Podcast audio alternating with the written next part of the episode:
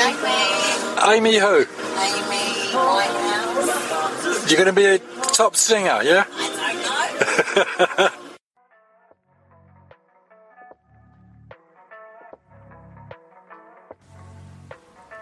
Bonjour, vous écoutez JMCD Podcast, un podcast qui veut rapprocher le monde psy, les thérapies et la santé mentale en général du plus grand nombre. Que vous soyez néophyte, curieux, étudiant ou déjà clinicien, ce podcast vous intéresse. Aujourd'hui, je vous invite à m'accompagner à travers le parcours de la vie d'Amy Winehouse, une chanteuse anglaise à la carrière fulgurante, en même temps qu'une femme au destin tragique.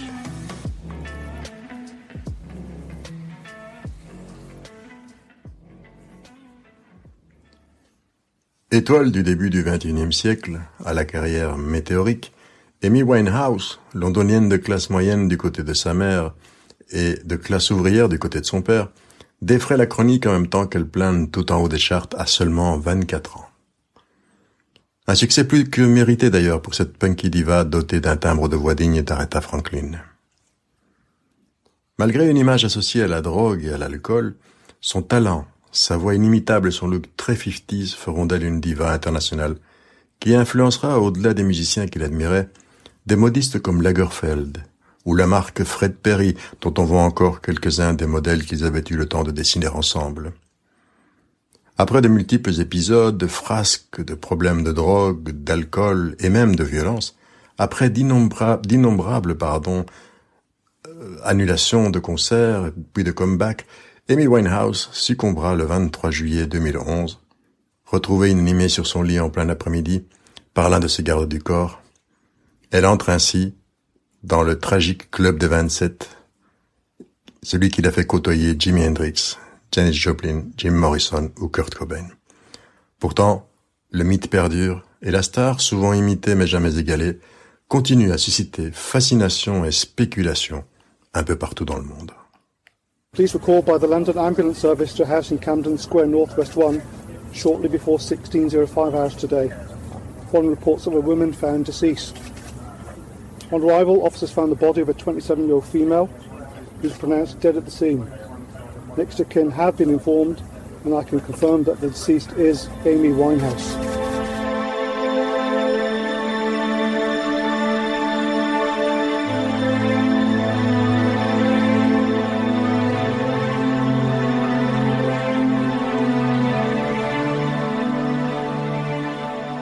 Amy Jade Winehouse naît en Angleterre, au nord de Londres, à Enfield, en 1983, dans une famille juive qui la baigne dans la musique depuis sa naissance.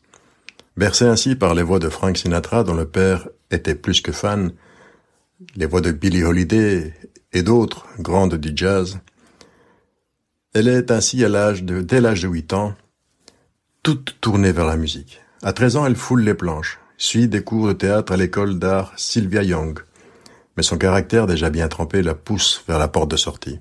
Indisciplinée, elle est renvoyée au bout de deux ans, et elle finira sa scolarité en internat, à la Bridge School de Croydon.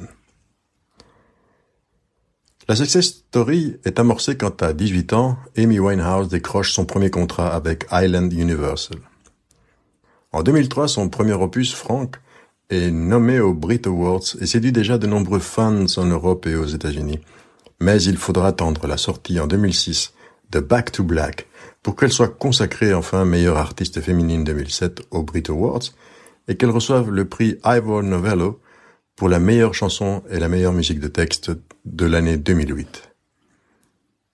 Malgré son triomphe planétaire, Amy Winehouse cultive son côté bad girl en affichant piercings, gros tatouages et frasques qui feront les beaux jours des tabloïds.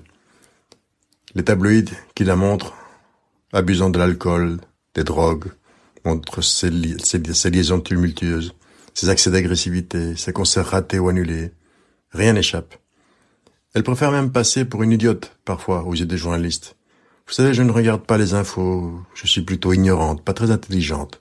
Je suis juste musicienne, dira-t-elle en août 2007.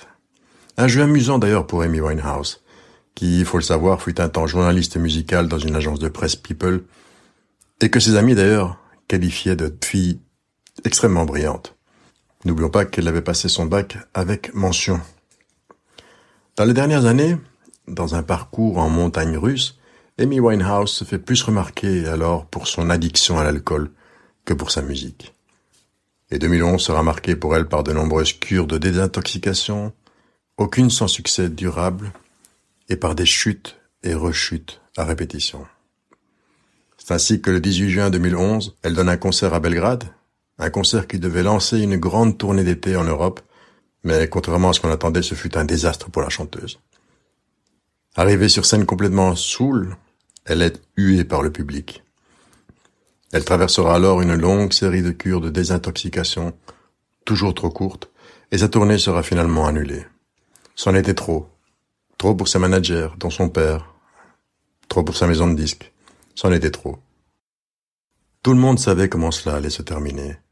Tout le monde savait qu'elle ne tiendrait pas le coup longtemps, poussée par les journaux à scandale et un entourage professionnel scandaleusement absent, mais tout le monde a été surpris, comme en choc, par l'annonce quelque peu inattendue puisqu'elle sortait, en fait, elle venait de sortir d'une cure de désintoxication et disait à qui voulait l'entendre qu'elle se trouvait bien, qu'elle se trouvait très bien, et qu'elle ne changerait jamais lorsque par hasard on l'interrogeait sur ses frasques et la rudesse de ses mots et de ses gestes.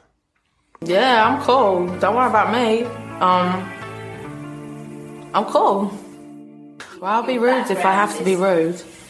But I do that now. You know, I'm never going to change. I will be, I will be rude to you now if you rude to me, but that will never change. Ces paroles expliquent beaucoup de choses et nous aurons l'occasion de revenir en profondeur sur ces paroles. Mais pour quiconque a pu visionner les images de son concert de Belgrade, où elle apparaît complètement affaiblie, ivre, absolument émaciée, décharnée, le corps tapissé de blessures, meurtri de bleu, ne tenant plus sur ses jambes, oubliant le texte de ses chansons, incapable de chanter même plus de deux rimes à la fois, il est impossible de ne pas y voir un gigantesque cri de douleur, un appel à l'aide. Mais qui les a entendus ces cris, cette douleur? Apparemment personne. Le public l'a eu. Ses musiciens la consolent et la repoussent en même temps vers le micro tout en continuant à jouer. Et les responsables de la tournée, eux, n'arrêtent pas de le massacre. Ils n'arrêtent pas le massacre.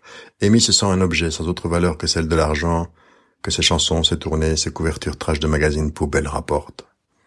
Abandonnée, interchangeable, criant dans le désert, elle qui avait déjà le cœur brisé et qui avait annoncé ah, un peu avant combien elle se sentait dépressive, sans force, elle s'abandonne et s'effondre.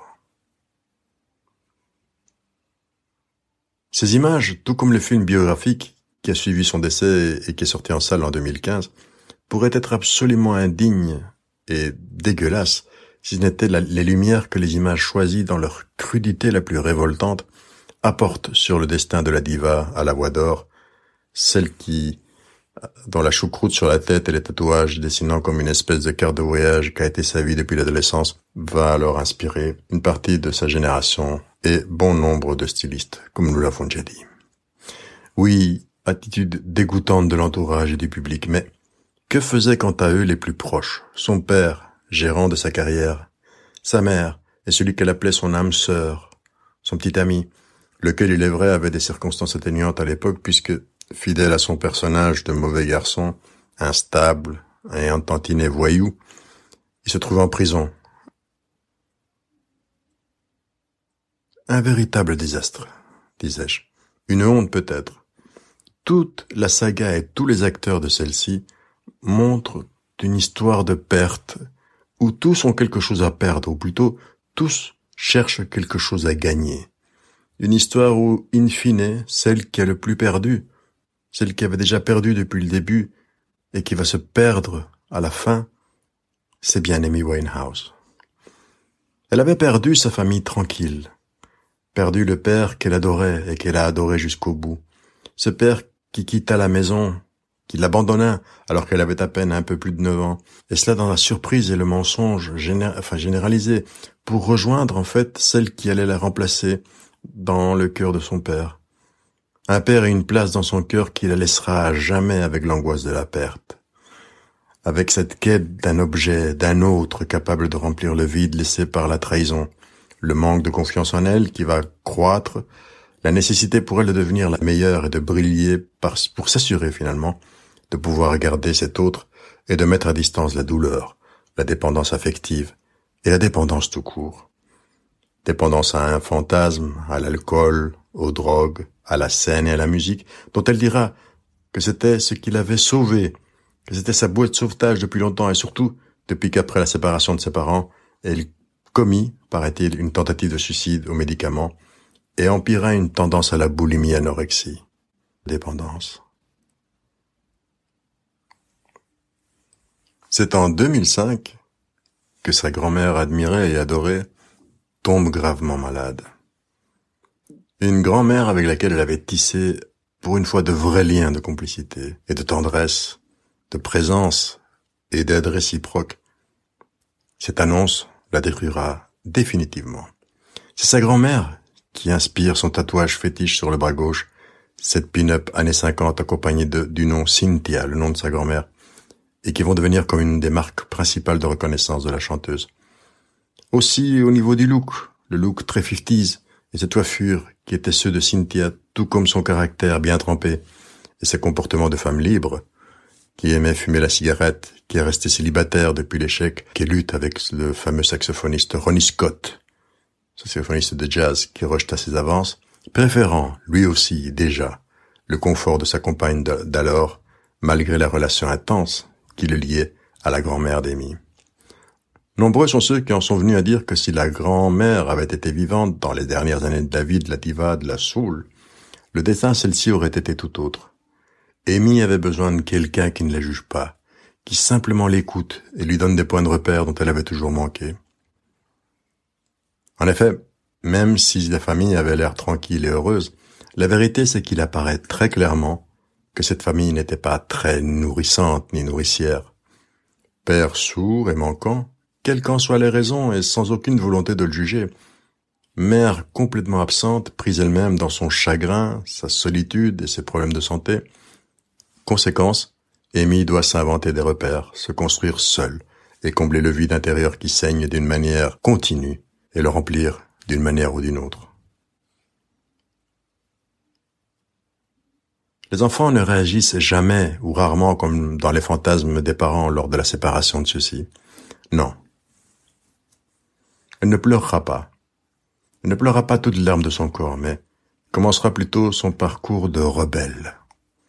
Une rebelle intègre, forte tête, oui, mais fidèle, intelligente, pleine d'humour, maternelle même, très maternelle, agressive aussi, sachant très bien ce qu'elle voulait, et surtout ce qu'elle ne voulait pas. Ce qu'elle voulait inconsciemment, du moins, c'était briller, chanter, et qu'on l'écoute et l'admire, qu'on l'aime sans chantage ni contrepartie, qu'on ne la juge ni la critique, qu'on la prenne pour ce qu'elle était. Elle était cash. Et entendre tous ses amis, elle était la même. C'était leur Amy Winehouse, devant et derrière les caméras. Dans la presse people, à la télé, dans les concerts et dans la vie privée, en compagnie de ses amis ou dans les bars. Un peu comme si elle disait, je connais mon destin, Occupez-vous du vôtre. Prenez-moi comme je suis et foutez-moi la paix. I'm very maternal. It's like out, out of like my out of my circle of like 15 close friends, at least 10 of them call me mum.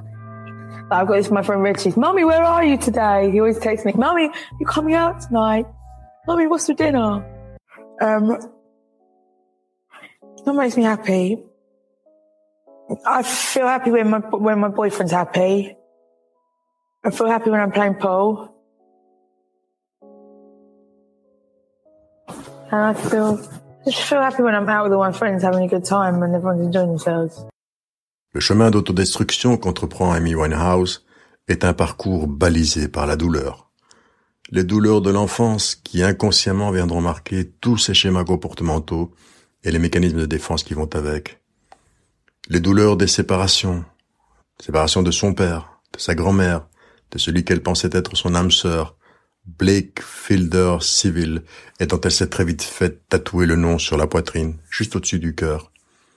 Il se fait qu'à la mort de sa grand-mère, en 2005, je répète, c'est l'année qui correspond à l'année où elle va faire la connaissance précisément de ce garçon paumé, toxicomane, et passant sa vie à ne rien faire d'autre qu'à se shooter et à visiter les établissements de poissons. Blake, dont certains diront, ou iront jusqu'à dire, qu'il est le responsable de tout ce qui allait arriver à la star tout au long des six années calamiteuses de chemin vers la mort qui vont suivre leur rencontre. Un flash réciproque, rapide et fulgurant. Ainsi le définiront les deux protagonistes du couple. Blake, qui après une liaison tumultueuse, où il lui fit découvrir et aimer les drogues dures, et qui en même temps partage son goût pour les mélanges qui rendent agressifs. Ainsi des images du torchon anglais de Sun vont les montrer dans la rue, décoiffés, les pieds ensanglantés en pleine nuit, et des traces de lutte balayant leur visage. Blake, qu'elle n'oubliera jamais, qu'elle citera lors de sa victoire aux Grammys, alors qu'ils étaient déjà séparés, et qu'elle harcèlera avec des textos et des messages nocturnes, diurnes, dont elle se base en grande partie aussi pour écrire ses chansons, et notamment les chansons de son album Back to Black. Car Blake, oui, lui aussi, était en couple par ailleurs, et avait des enfants, et il finira lui aussi par la quitter pour retourner chez l'autre. L'autre, une autre, encore et toujours.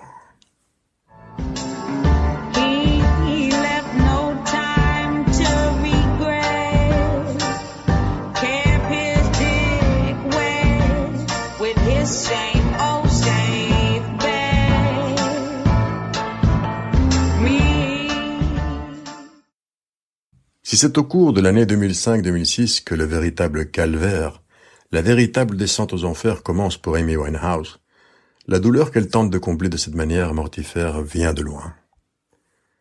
Revenons à l'enfance de l'artiste. On se souviendra de la trahison du père pour l'enfant qu'elle était, de sa tentative de suicide aux médicaments dès l'âge de dix ans à peine, de ses problèmes relationnels à l'école. Mais il y a quelque chose dont on n'a pas encore parlé ici, et c'est l'habitude qu'elle avait de se blesser, de se couper avec des couteaux ou des morceaux de verre cassés, ces nombreuses scarifications, car c'est comme cela qu'on appelle cela. Une manière de se punir et de quelque part, comme disent les psychanalystes, de jouir de la douleur. Et la douleur, là, Amy était en terre inconnue. Le fait est que, depuis lors, elle va chercher sans cesse la relation de dépendance, une relation fusionnelle, elle va chercher la proximité, dépendance vis-à-vis de l'alcool, de la douleur, des relations amoureuses, de la musique, ou plutôt de ce qu'elle procure et au-delà de ce qu'elle représente, à savoir ici se rapprocher de cette enfance perdue, du sentiment de toute puissance qu'elle donnait à l'époque, qu'elle retrouve maintenant dans la drogue et l'alcool, et de se rapprocher aussi de ce père et de cette grand-mère pour lesquels la musique était comme la vitamine essentielle, l'antidouleur et l'antidépresseur, par excellence, en même temps que ce qui les reliait à leur fille et petite-fille.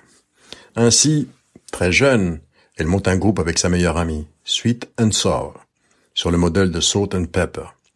Plus jeune encore, sur les conseils de Cynthia et poussée par son père, chauffeur de taxi, elle réussit à être acceptée dans l'école des arts de la scène la plus huppée de Londres, où elle restera moins de trois ans avant d'être expulsée pour cause de mauvais caractère et de mauvaises influences. La directrice dira après on ne sait pas si la croire ou pas, qu'elle avait renvoyé le prof qui lui avait mis les mauvaises notes, elle lui avait conseillé de quitter l'école, car elle trouvait la jeune fille exceptionnellement douée et que son renvoi représentait une grande perte pour l'école. Quoi qu'il en soit, Amy terminera sa formation dans un internat où là aussi elle sortira du lot par la facilité avec laquelle elle va assimiler surtout la qualité de sa voix et de ses performances qui enthousiasme et ne laisse personne indifférent par cette présence naturelle qu'elle va y déployer. Like I said, it's, it's the only thing where I'm truly comfortable is writing music and, and singing, you know.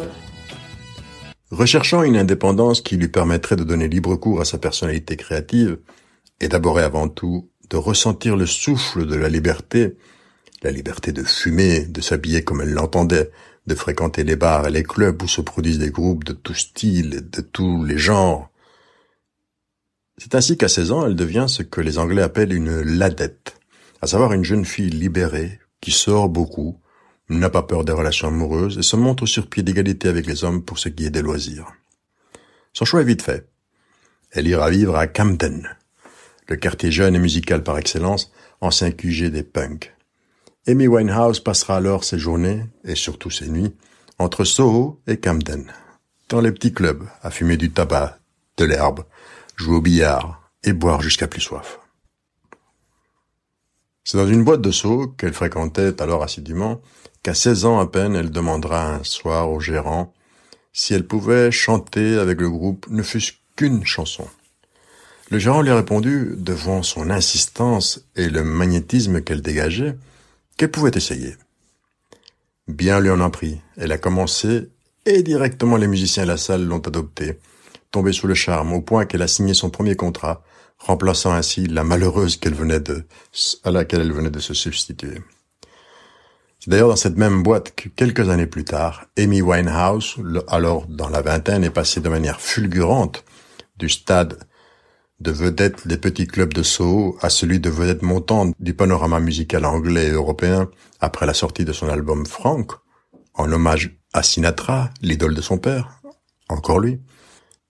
C'est là que peu après avoir vécu le si douloureux départ de Blake, c'est là, dans cette petite boîte, comme le raconte le gérant celui qui l'avait projeté sur scène, qu'elle est venue se réfugier, détruite par la dépression, à bout.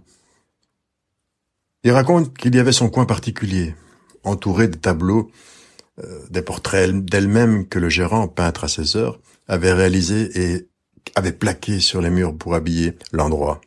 Un soir, dit-il, où elle semblait particulièrement inquiète et passablement éméchée, elle me demanda des feuilles et de quoi écrire. Elle se mit alors à griffonner dessus, et inquiet de ne, plus la voir à sa table, je me dirigeai vers les escaliers, et là je la vois revenir des WC pour me lancer, contente qu'elle avait enfin sa chanson. Ce sera Back to Black. Back to Black pour l'obscurité intimiste du lieu et son état psychologique du moment, mais aussi sous forme de jeu de mots entre Black et Blake.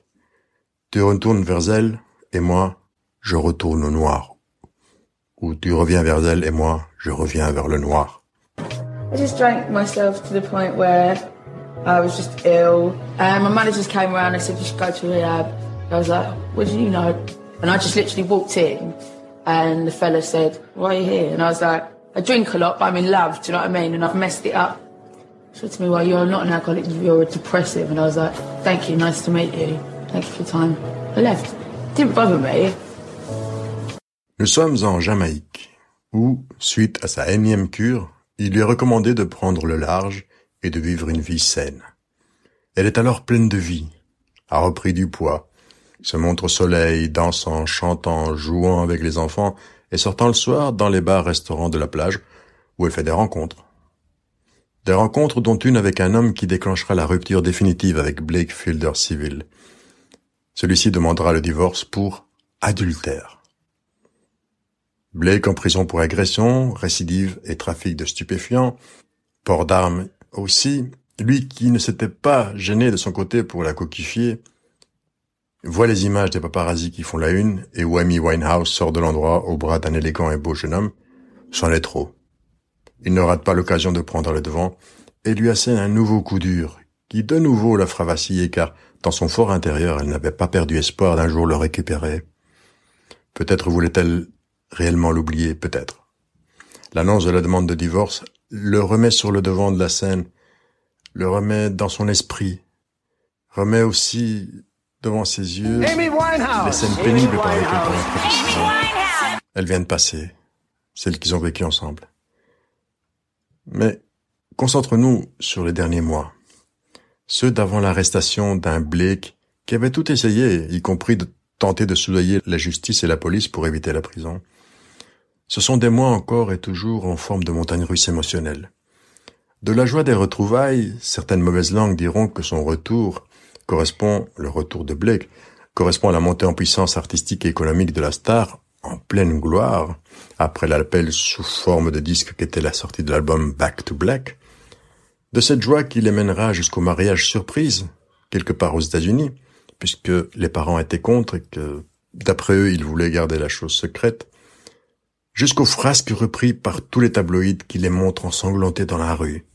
Elle fumant ce que l'on suppose être du crack dans un pub, lui frappant le tenancier d'un bar, elle titubant sur scène, l'air hébété, et lui agressant l'employé d'un hôtel suédois où il loge le temps du séjour prévu par la tournée dans le pays scandinave.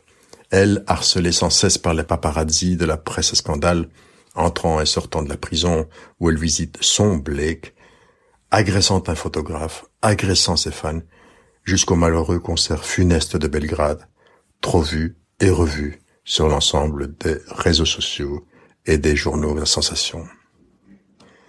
Blake va alors la suivre partout et dira comment il l'a laissée au lit le matin alors qu'il partait en quête de drogue aux quatre coins du monde. De la coke à l'héroïne, en passant par l'ecstasy et le crack, pour des cocktails qu'il se fabriquait à deux dans l'après-midi. Alors, pourquoi la suivait-il partout? Pour la surveiller et être sûr qu'on ne lui prendrait pas sa machine à cash? Parce qu'elle le demandait, poussée par ce désir inconscient de fusion, et au contraire être sûr de ne pas le perdre Pour lui montrer qu'elle était prête à tout pour lui? Parce que c'était deux toxicomanes? Et pourquoi cette escalade dans l'emprise de drogue et ces mélanges?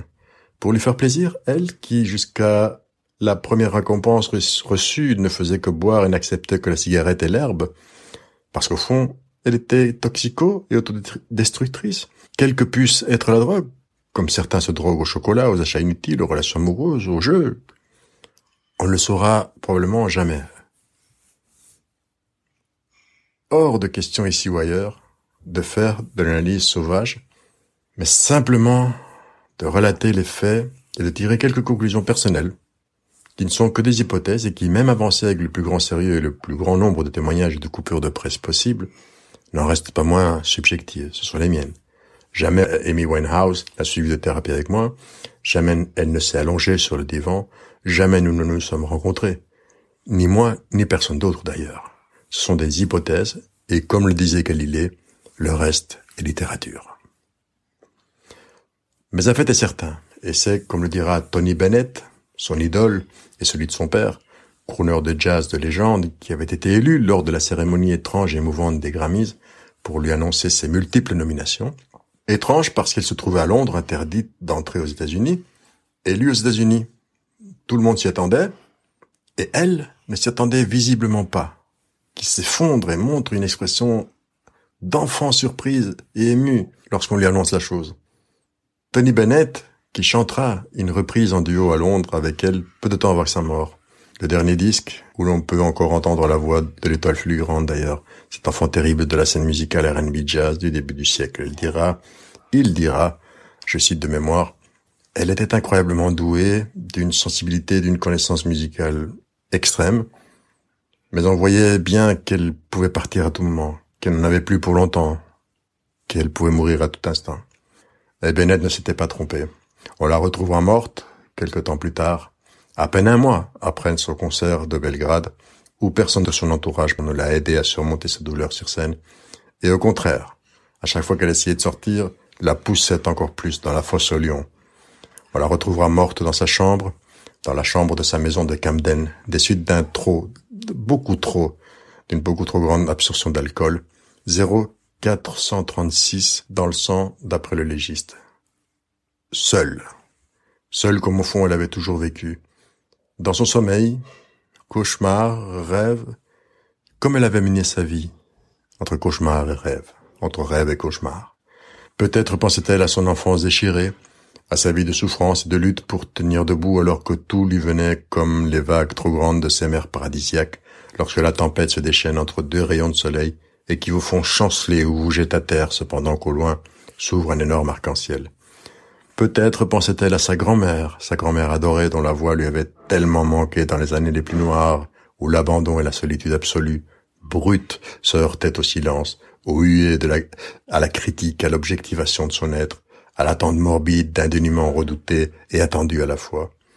Sa grand-mère qui était son modèle et qui, comme elle, avait vécu non seulement une aventure impossible, mais avait essuyé un refus de l'homme qu'elle aimait, et quelques mois avant sa fin, tragique, Amy avait enfin trouvé un acteur il faut le souligner, qui lui aurait apporté un acteur anglais, qui lui aurait apporté ce dont elle avait réellement besoin, mais qui, lui non plus, ne voulut pas aller plus loin dans la relation. Il n'accepta pas d'aller plus loin dans celle-ci, tant que Amy Winehouse ne se remettrait pas de ses problèmes d'addiction. Peut-être, pensait-elle, oui, peut-être, peut-être rêvait-elle, oui, peut-être. Une seule chose est sûre, les deux femmes sont unies à jamais dans une urne où les cendres des deux ont été mélangées à la demande d'Amy Winehouse, et repose à présent à jamais sous la même pierre tombale. Nous arrivons tout doucement à la fin de cet épisode, mais avant de le clôturer, j'aimerais revenir sur certains points. Le premier est l'hypothèse que j'ai souvent entendue et qui voudrait qu'elle ait souffert de troubles bipolaires. D'abord, je n'en sais rien, et ensuite il me semble qu'il n'en est rien. Cette classification, qui dans les années 80 du siècle dernier est venue remplacer le terme maniaco-dépression dans la Bible des psychiatres américains d'abord et mondiaux ensuite, le DSM, reprend toute une série de symptômes et de comportements qui peuvent se retrouver, ceux qui sont classifiés là sous le terme générique de troubles bipolaires, ils peuvent se retrouver aussi chez les alcooliques, les schizophrènes, autre terme d'ailleurs éliminé du DSM, etc. On parle de dépression bipolaire et de dépression unipolaire. Et, sans entrer dans des détails, dans trop de détails, les phases dépressives des bipolaires sont accompagnées d'envie de rien, d'abouli, de manque d'énergie, de fortes angoisses et parfois même d'hallucinations ou de sentiments de dépersonnalisation et de déréalisation. Or, Amy Winehouse, d'après tous les témoignages et les paroles de ses chansons, qui sont toutes autobiographiques, pardon, n'a jamais perdu l'envie de chanter, ni l'envie d'être accompagnée, elle n'a jamais cessé d'avoir des projets, et que je sache, n'a jamais vécu des épisodes hallucinatoires autres que ceux que euh, peuvent donner ou procurer les drogues. Bien sûr, il y a la désinhibition, l'agressivité, le sentiment de toute puissance, les comportements impulsifs, autodestructeurs et les idées noires, mais tout cela ne me semble pas être suffisant pour poser un tel diagnostic. Ses amis rapportent que la nuit précédant sa mort, elle leur disait précisément, et qu'elle disait aussi à qui voulait l'entendre, qu'elle allait bien, qu'elle allait même très bien, et qu'elle allait se remettre sur le droit chemin, qu'elle allait remettre de l'ordre dans sa vie et faire à présent correctement les choses. Qui plus est, et j'en viens au deuxième point, tous ces symptômes dont on vient de parler se retrouvent avec les drogues dures, mais aussi avec certains médicaments et l'alcool. Prenons l'escarification dont elle souffrait, ce besoin insensé de vouloir se faire du mal, de se marquer. Eh bien, la scarification est un phénomène complexe dont on estime qu'il frappe environ une jeune fille sur quinze à des degrés divers, à l'adolescence. Des sujets, des personnes, des jeunes filles, ayant subi des abus sexuels pendant l'enfance ou des traumas presque impossibles à dépasser, vont avoir tendance à développer cette tendance à l'automutilation. Ce n'est pas autre chose qu'une manière, une stratégie inconsciente pour diminuer la douleur, pour tenter de la contrôler. Et cette façon de faire peut à son tour devenir un schéma de comportement compulsif, comme n'importe quelle addiction. Et pour parler d'addiction, j'aimerais tordre le cou du mythe qui voudrait que les créateurs ne puissent créer que sous l'influence de stupéfiants. Comme l'a un jour déclaré Eric Clapton en, rapportant une conversation avec Pete Townsend, qui avançait cet argument. La vérité, c'est que ce n'est pas qu'ils ne puissent le faire, mais bien plutôt qu'ils terminent par être persuadés que sans cela, ils ne pourront pas le faire. Et parfois, lorsque les créateurs deviennent peu fiables, instables, et que leur vie devient chaotique, ils font l'objet d'une telle pression les poussant à être à la hauteur, à la hauteur de ce qu'ils ont pu commettre d'admirable ou d'admirer. Ils font l'objet d'une telle pression qui les pousse à être comme avant, avant le chaos et les doutes, et cela leur devient de plus en plus difficile d'y arriver. Ils n'y arrivent plus. Et cette pression les met sous, sous le choc. Ils plient alors sous le poids des exigences et de l'urgence, et c'est alors que se développe une addiction à la pression et au stress, et le cercle de l'addiction se remet en marche. C'est ce qui sans doute est arrivé et s'est produit aussi pour Amy Winehouse. Et il y a une base psychologique et une autre euh, physiologique pour expliquer cela. Il y a une base donc psychologique et une autre physiologique qui se mettent en place dans un comportement addictif. Euh, imaginons que le drogué ressent de la douleur. Il prend alors de la drogue. La drogue va libérer de la dopamine qui est un neurotransmetteur dans le cerveau. Cette dopamine est comme une baguette magique chimique qui va faire en sorte que le drogué va se sentir au sommet du bien-être, si bien qu'il se sent envahi par une espèce de tsunami euphorique de plaisir et il va se dire waouh, c'est un sentiment si merveilleusement magnifique que le cerveau va lui répondre tu sais quoi, on va ressentir ce bien-être à nouveau. Et le drogué va reprendre de la drogue qui le fera revivre ce sentiment d'extraordinaire bien-être une deuxième fois, ce qui le pousse à recommencer l'expérience une troisième fois, avec toujours le même résultat, la même exigence du cerveau qui en veut encore et encore et encore et encore.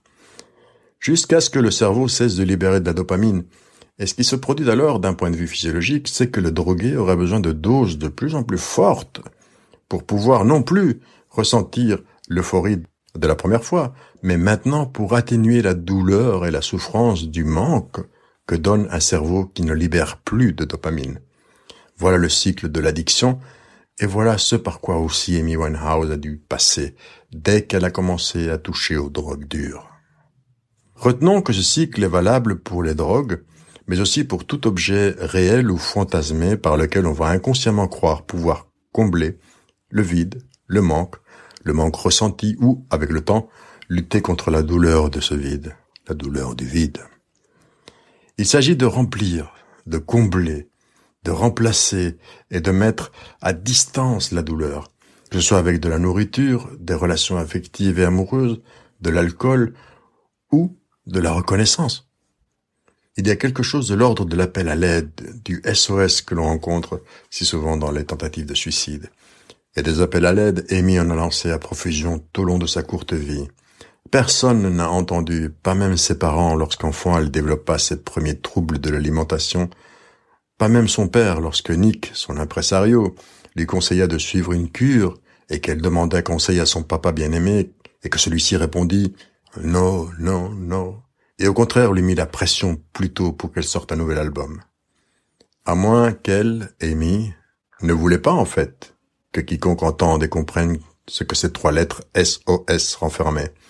Il est extrêmement difficile pour une personne dépendante, droguée ou addicte de reconnaître qu'elle l'est effectivement droguée, dépendante ou addicte.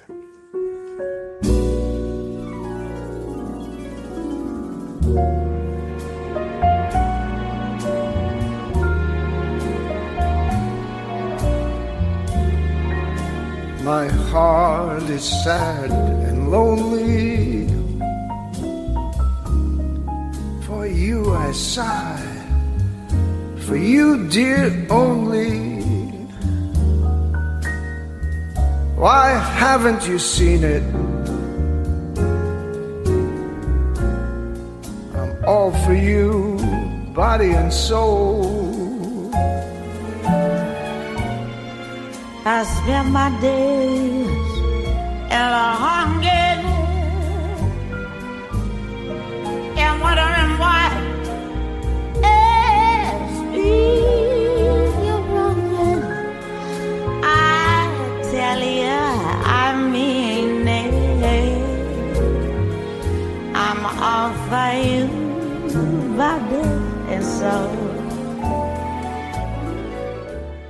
Pour ceux qui ont pu dire qu'Amy Winehouse est devenue la victime de Blake Fielder civil, celui qui va devenir son mari, en tombant dans la drogue à cause de lui, il faut peut-être rappeler que d'après tous les témoignages, sa prise de substance a commencé dès le début de la grave maladie de sa grand-mère. Époque qui correspond à celle, vers 2005 donc, où elle va faire sa rencontre, précisément, oui, c'est ça la coïncidence. La rencontre d'un paumé, complètement dépendant de la drogue et des autres, qui lui en fournit l'aide à s'en procurer. Or, c'est bien connu, malgré la croyance populaire, on ne tombe pas en amour devant n'importe qui, devant n'importe quel personnage. Là aussi, c'est l'aboutissement d'un parcours de vie où tout est déjà en place pour que ce choc, cette reconnaissance mutuelle, ce coup de foudre, cette rencontre de deux blessures qui se complémentent par leur ressemblance, même en creux, se fasse, et donc que l'échec annoncé devienne un échec avéré, dont on aura d'autant plus de, mal à se remettre que c'est notre propre narcissisme, c'est-à-dire l'image intériorisée et complète de nous-mêmes dans le miroir du fantasme, qui là se brise et éclate en mille morceaux. Mille morceaux de symptômes divers, eux aussi en écho de notre histoire personnelle et unique. Blake n'a donc finalement fait que renforcer ce comportement en elle, en l'amplifiant avec son expérience de mauvais garçon et ses galons de professionnel de la chose, lui aussi qui, d'après ses propres dires, après la mort de la chanteuse, l'aurait poussé à jouer toujours plus, à se blesser, se couper, se faire mal, encore toujours plus. C'est aussi hasard, dira-t-on, et j'imagine que vous entendez fort ce que je pense de ces concepts s'agissant de comportement et de relations humaines, cette époque aussi qu'elle changera son look de jeune chanteuse R&B jazzy moderne mais qui faisait pas trop de vagues pour adopter celui qui la rendra unique, différente et qui nourrira tous ceux avide de vendre de l'image, son image. Un indice peut-être que je vous laisse, c'est que pour revenir au processus chimique dans les neurotransmetteurs dont nous parlions plus tôt, c'est qu'il y a d'autres déclencheurs de comportements compulsifs addictifs que c'est déjà avancé. Il y a aussi le succès, par exemple, qui peut créer de la dopamine et des endorphines en général. Amy Winehouse avait dit d'ailleurs, au début de sa carrière, qu'elle ne supporterait pas le succès. Et plus tard, qu'elle était comblée car elle laisserait quelque chose après elle finalement, et qu'elle était fière de ses chansons qu'elle pouvait partir en paix. Alors oui, c'est dur de maintenir, de souffrir cette pression tant extérieure qu'intérieure. J'insiste, tant intérieure qu'extérieure. Le succès, oui, mais aussi le pouvoir peut provoquer euh, cette décharge de dopamine, etc. Autant de quêtes qui ont à voir avec le regard. Le regard bienveillant de cet autre qui confirme ou infirme, qui informe ou conforme, de cet autre auquel on voudrait correspondre et auquel on aimerait être fidèle parce que représentant les fondations de notre être, le moi idéal, idéal du moi de l'inconscient. Tout cela qui nous ramènerait à parler de narcisse, de miroir et de la découverte de l'image spéculaire par l'enfant quand il se voit et qu'il laisse littéralement interdit et que Jacques Lacan développe dans ses écrits dans un texte précisément appelé le stade du miroir comme formateur de la fonction du jeu. Un texte dont je ne saurais trop vous recommander la lecture. Mais qu'est-ce que ce jeu, me direz-vous? Allons-y. Le frère d'Ami parle, il y a quelques années, dans une interview, des problèmes de boulimie anorexie de sa sœur comme d'un trouble ancien, qu'il avait lui-même constaté lorsqu'elle en faisait une espèce de jeu compétitif avec ses copines, et dont elle n'aurait jamais voulu sortir car elle ne voulait surtout pas que cela se sache, et surtout pas dans la famille. Si je reprends ce sujet que nous avons déjà abordé dans cet épisode, c'est pour souligner cette idée de jeu qu'avance son frère, une espèce de défi, de prise de risque, de tentative de rôle, de contrôle absolu, et de tester ses propres limites, mais aussi pour soulever un point qui fait débat, quand ce n'est pas carrément bagarre dans les milieux tant professionnels que médiatiques et privés. Je me réfère au reproche qui est très souvent lancé à la face des psychanalystes. Il consiste à vouloir faire croire qu'il culpabilise les parents et l'entourage des personnes souffrant de troubles psy, les laissant dans une position coupable, mais aussi de laisser la maladie dans une espèce de cet écrit d'avance qui rend tout le monde impuissant devant la force d'un destin implacable, où les acteurs finalement auraient un rôle à jouer qui leur serait offert par un scénario écrit d'avance aussi, et qu'ils n'auraient pas choisi. Eh bien oui. Oui, nous agissons très souvent sans réellement savoir les raisons qui nous poussent à le faire. Très profondément, nous ne le savons pas. Et oui, les parents, comme les grands-parents et les aïeuls avant eux, puis les enfants agiront de même. On a tous fonctionné comme ça. Oui, et et cela s'appelle la part d'inconscient, celle dont on ne veut rien savoir précisément, et que l'on va tenter de nier, de dénier, de mettre à distance, de ranger sous le tapis, de mettre sous le boisseau de la bonne conscience que donne la génétique, les statistiques, les thérapies de renforcement du moi le moi. Voilà, nous y sommes. Le moi qui n'est pas le je. Je m'explique. Le moi est cette instance qui représente le masque. Le je étant la personne qui se trouve sous le masque ou sous les masques.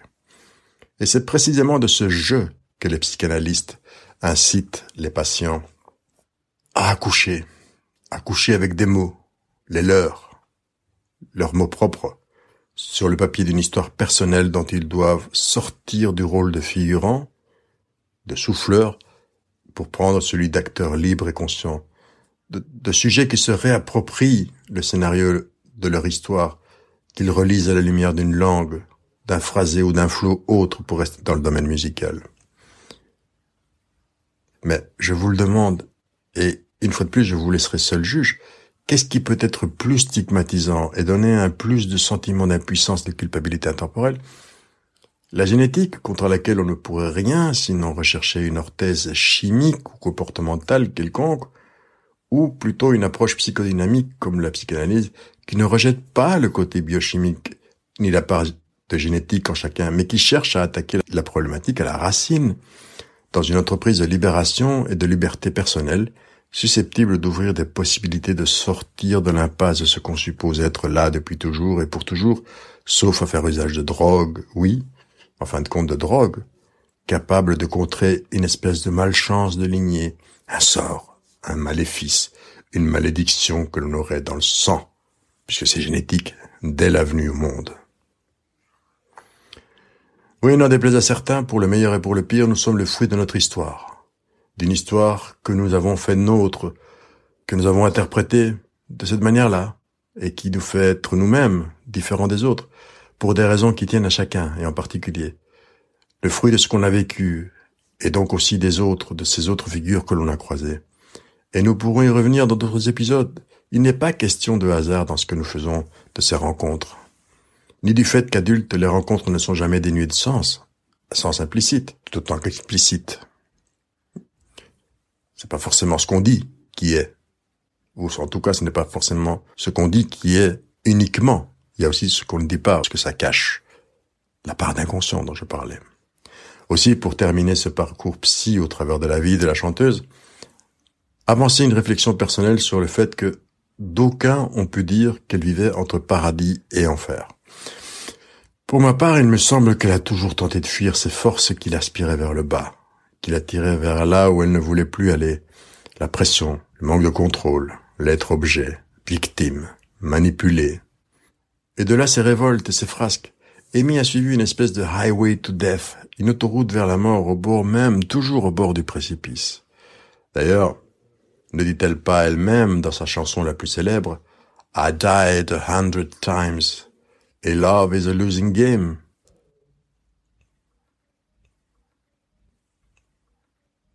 Voilà, ce sera tout pour aujourd'hui. J'espère que ce numéro vous a plu. Si c'est le cas, n'hésitez pas à donner une note au podcast, à télécharger, à partager l'épisode et à prendre contact pour toute question, proposition ou demande de collaboration. Dites-moi aussi si ce genre de thématique vous plaît davantage ou vous intéresse plus et j'en tiendrai compte. Merci d'être arrivé jusqu'ici. Cela a été comme toujours un plaisir de partager ces minutes avec vous. À très bientôt ici même. D'ici là, portez-vous bien et salut